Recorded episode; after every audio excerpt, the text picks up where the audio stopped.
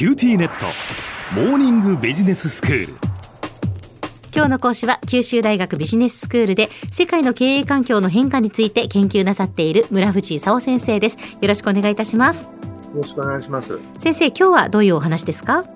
今日は中国のゼロコロナ政策という話をしたいと思うんですけれども、はい、中国共産党の中長期目標って何だか知ってます？中長期目標というのはまあやはりその世界的に大国になるっていうことでしょうか？まあ、あの、僕の中共って言ってね、1949年に共産党できたんですよ。ええ、その100周年が2049年なんですよ。はい。2049年までにアメリカと並ぶ社会主義現代化強国になると。これが、あの、長期目標。うん。それから、あの、2035年に、一人当たり GDP が3万ドルの中東先進国になると。これが中期目標。はい。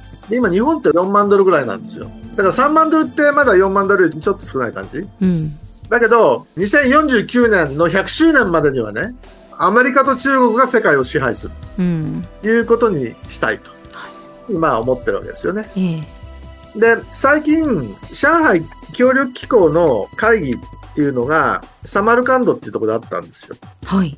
世界の人口の半分くらいが加盟してるんですけど、ええ。あのこの上海協力機構に加盟してるところってどこだと思います？世界の人口の半分ですか？人口が多いところ。というと、まあ中国とインドが入ってると。はい。それから、おそらくじゃあ、あの、欧米に対抗して、あの、うんロシアも入ってるだろうとかえ、ええ。そしたらその、ソビエトのお仲間でね、あの、中央アジアもきっと入ってるだろうとか、そういう想像がつきますよね。はい。あの、そんなに欧米と日本が入ってないとすると大したもんじゃないかって思うかもしれないけど、でも人口の半分って結構大したもんですよ。あそうですよね。で、あの、インドって、クアッドっていうね、はい。アメリカとか日本とかオーストラリアとかそういうのと一緒にね、そっち側にも入ってるし、うんそれから上海協力機構にも入ってるということで、インドは一体どっちの味方だと。どっちに行ってもいいように ると両方にいい顔してるんですか？いうのがまあインドの、インドのパターンですよね。うん。だからあの今回そのロシアがウクライナ侵攻でね、ヨーロッパとか日本があのガスだとか石油買ってくれなくなったっていうと誰が買ってるかっていうと、上海協力機構のね、中国だとかインドが買ってるわけです。それで貿易の輸出はあんまりロシア減ってないということになってるわけですよ。はい。それで中国なんですけど、やっぱり例年よりは経済成長が落ちたんですよ。2.3%ぐらいに落ちて、ただ、あの、割とゼロコロナで収束させてね、去年はあの8.1%ぐらいの成長率になったんですよ。はい。で、今年は5.5%ぐらいの成長でいこうかって言ってたんですけど、うん上海でロックダウンとかね、中国のコロナも必ずしも収束しない状況になってきちゃってね、ええ。今年の成長率ってどのくらいだかわかります？どのぐらいなんですか ?2.5% ぐらいうん。だから5.5%目標って達成でできそうにないじゃんというようなことがまあ見えてきたと。はい。で、さっきその人口が多いって言いましたけど、もうすぐ中国の人口ってインドに抜かれるだろうって言ってるんですね。で、中国ってずっと一人っ子政策やってたじゃないですか。はい。で、一人っ子政策から二人目もいいよとかね。で、割と最近三人目まではいいやみたいなこと言ってね。うん。減りすぎたもんで、うん。増やそうってことにしようとしてるんですけれども、一旦減らしたものをね、あの、また増やせるかっていうと、なかなかそうもいかないんですよ。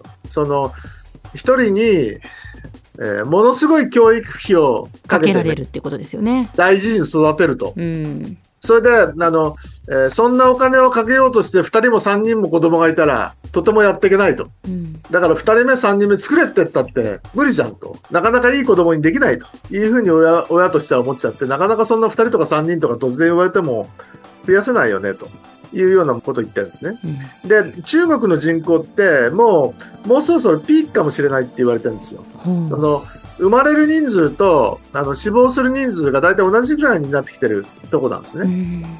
中国って、老後の親の面倒は子供が見ると。まあ日本も昔はそうだったんですけどね。ええ。あの、だんだん経済が発展するにつれて、核家族化してきてね、あの、それぞれ別々に住むと。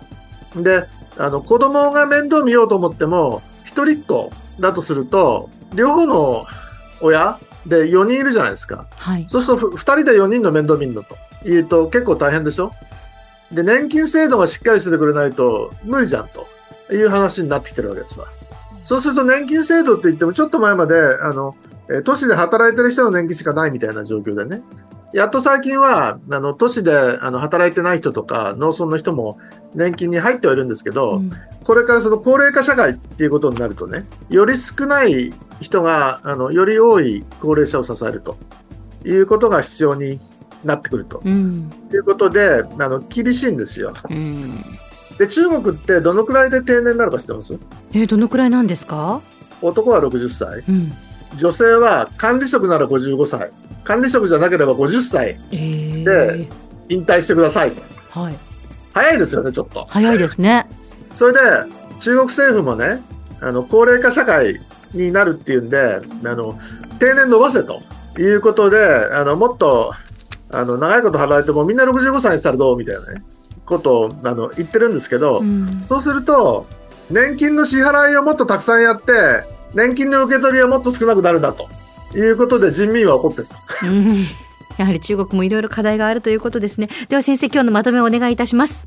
あの、えー中国は、まあ、100年後にアメリカとあの並ぶ超大国になるつもりであのいろんなことしてるということですけどもあのアメリカと中国であの戦ってるのはいいんですけどあの冷戦ならともかくねあの両方とも日本にとっては大事なあのマーケットなんでね。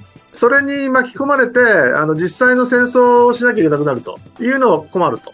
いうことであのなんとか仲良くしていただかなきゃいかんということなんですよ。それでそのアメリカの中間選挙選挙とそれから中国の共産党大会を前にあのちょっと緊張緩和しようかみたいな動きもあったんですけどあのペロシさんがあの台湾訪問しちゃったもんでねまた緊張が高まっちゃったと。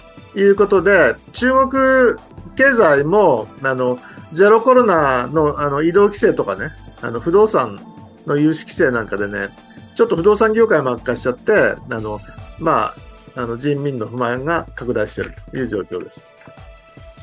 今日の講師は九州大学ビジネススクールで世界の経営環境の変化について研究なさっている村藤勲先生でしたどうもありがとうございましたありがとうございました。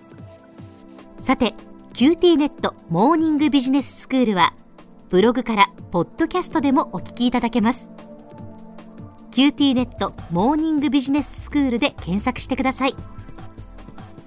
QTnet モーニングビジネススクール。お相手は小浜もとこでした。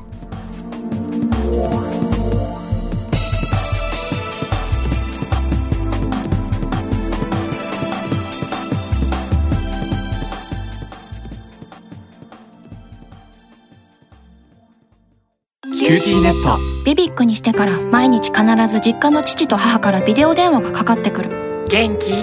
で毎日だからそう変わんないよ。痩せたか？で毎日だからそんなに変わってないって。早く子離れしてくれ。温かさとつながっている。九州のネットは BBIQ